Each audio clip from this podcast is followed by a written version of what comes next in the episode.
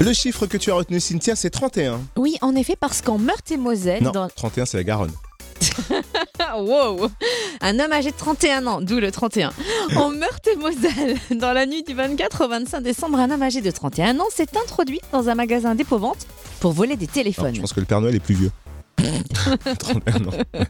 Et donc au moment de prendre la poudre d'escompette, eh bien il est resté bloqué dans les toilettes. Oh, Non.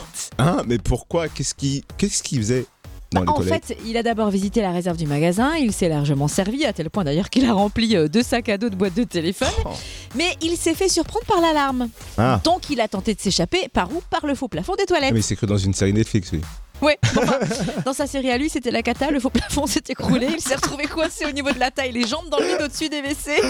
Ah, il s'est pris pour le Père Noël. Père Noël en Oh, oh, PLS. oh. Le pire dans tout ça, c'est qu'il avait volé des boîtes de téléphone vides. Mais non, Bah si, le mec il est forfait et limité hein, apparemment.